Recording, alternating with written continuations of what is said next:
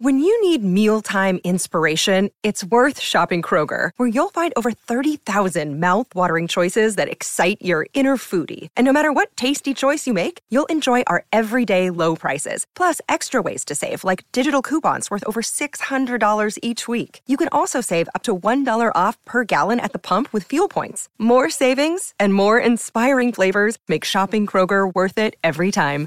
Kroger, fresh for everyone. Fuel restrictions apply. Imagina ser tan inteligente que tu cerebro es conservado en un museo durante décadas después de tu muerte. Sí, no les pasa a todos los superinteligentes, pero estamos hablando de Albert Einstein, una de las mentes más brillantes de todos los tiempos. Comencemos por el principio. ¿Ves ese lugar entre Stuttgart y Múnich? Es una ciudad llamada Ulm, la ciudad natal de Einstein. Nació en 1879, el mismo año en que Thomas Edison probó su primera bombilla eléctrica práctica y también el año en que nacieron otros tres premios Nobel. Y es que ya sabes lo que dicen, debía haber algo en el agua ese año porque creó genios en todo el mundo. Sin embargo, en sus inicios, ese no fue el caso de Einstein. Quiero decir, no siempre fue considerado un genio. De hecho, cuando era joven, sus padres se preocupaban por su capacidad de aprendizaje. Hasta los 5 años, Einstein no podía armar frases completas y tardó un tiempo en comenzar a hablar de forma coherente. Dicho eso, siempre fue un niño fascinado por el mundo y los detalles de cómo funcionaban las cosas. Fue también a los 5 años cuando le ocurrió algo grande. Un día su padre le dio una brújula para que jugara con ella. Era la primera vez que veía un objeto como ese y se interesó muchísimo por él. Le llamó especialmente la atención que la aguja apuntara siempre al norte magnético de la Tierra.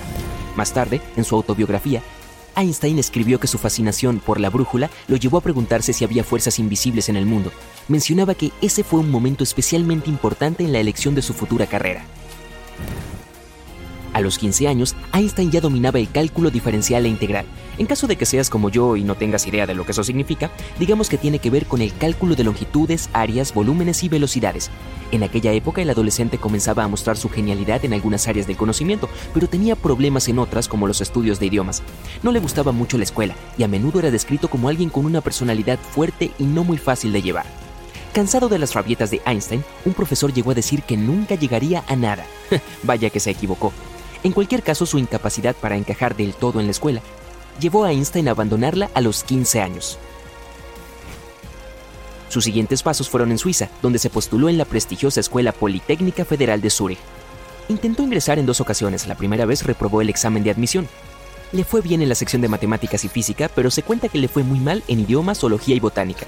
Otro problema era que el examen estaba en francés, Continuó sus estudios de secundaria y finalmente fueron sus asombrosas calificaciones las que le permitieron ingresar a la escuela de Zurich. Se anotó en un programa de cuatro años de estudio en física y matemáticas. Estos años resultaron decisivos para la carrera y el genio de Einstein. Allí conoció a su futura esposa, Mileva Mari, la única estudiante mujer de su clase de física. En 1900, Einstein se graduó y obtuvo su diploma en las dos áreas. Fue él quien dijo, si no puedes explicarlo de forma sencilla, no lo entiendes lo suficientemente bien. Para él la capacidad de explicar temas complicados de manera simple era la base de la enseñanza.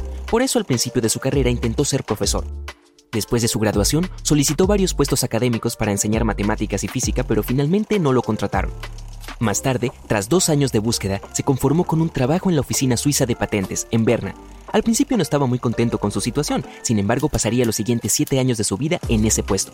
Este trabajo resultó ser un regalo disfrazado. Pasaba las mañanas y las tardes investigando solicitudes de patentes y juzgando si eran inventos reales o no, pero por las noches tenía tiempo para pensar. El trabajo no era demasiado exigente intelectualmente y esto le permitía dedicar su tiempo libre a lo que le gustaba, investigar la física. Fue entonces cuando las cosas comenzaron a cambiar para el genio más famoso del mundo. Una tarde de la primavera de 1905, Einstein acababa de terminar su turno en la oficina de patentes. Salió y tomó el tranvía para regresar a casa. En ese tranvía ocurrió algo que cambió por completo su forma de ver el universo que lo rodeaba. Distraído miraba por la ventanilla la torre del reloj del centro de Berna. Mientras el tranvía se movía, imaginó lo que ocurriría si el vagón se moviera a la velocidad de la luz. Se dio cuenta de que si viajara a 300.000 kilómetros por segundo, las agujas parecerían congelarse por completo. Al mismo tiempo, Einstein sabía que en la torre del reloj las agujas se moverían a su ritmo normal.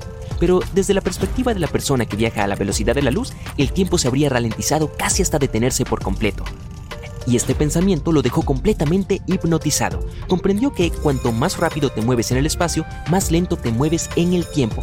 Esta primera pista lo llevó a creer que el tiempo podía ser relativo, en otras palabras, siempre dependería de la experiencia del observador. 1905 fue un año milagroso para Einstein. Fue entonces cuando publicó cuatro trabajos que más tarde cambiarían la forma en que la humanidad entiende el universo. Entre ellos se encontraba la teoría que lo volvería mundialmente famoso, la teoría de la relatividad especial. Y todo comenzó con ese viaje en tranvía a casa. Supongo que habrás aprendido la famosa fórmula de este artículo de Einstein en la escuela.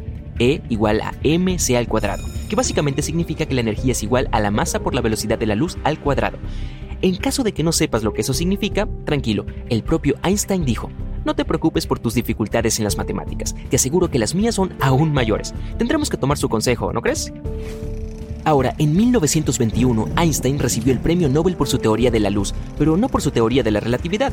Y es que parte de la comunidad científica aún no estaba convencida de su teoría de la relatividad, ya que no tenía en cuenta las leyes de la gravedad. A decir verdad, esto era algo que también molestaba mucho a Einstein, lo que significaba que nunca dejaba de reflexionar sobre sus descubrimientos y siempre estaba buscando la forma de mejorarlos. Ahora bien, ¿recuerdas a Sir Isaac Newton, el hombre que se sentó bajo un manzano y desarrolló la teoría de la gravedad después de que le cayera una manzana en la cabeza? Bueno, según Newton, la gravedad es una fuerza constante que actúa sobre todos los objetos de nuestro planeta y nuestro universo.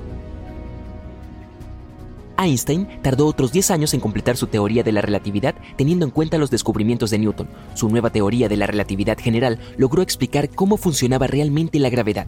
Por ejemplo, cómo es que la gravedad del Sol atrae a la Tierra hacia su órbita. Bueno, según Einstein, algo pesado como el Sol crea un hundimiento en el espacio. Otros objetos con masas más pequeñas, como la Tierra, son afectados por ese hundimiento y ruedan alrededor del Sol como una canica que gira u orbita constantemente en un cuenco. No llegó a ganar otro premio Nobel por ese descubrimiento, pero sí, una vez más, revolucionó el mundo de la física. En la década de 1930, Einstein se trasladó a los Estados Unidos y aceptó un puesto de profesor en Princeton. Pasó el resto de sus años enseñando en el recién creado Instituto de Estudios Avanzados de Nueva Jersey. Si bien dijo que nunca se sintió en casa en ningún país, se dice que amaba mucho a los Estados Unidos y decidió quedarse allí hasta sus últimos días.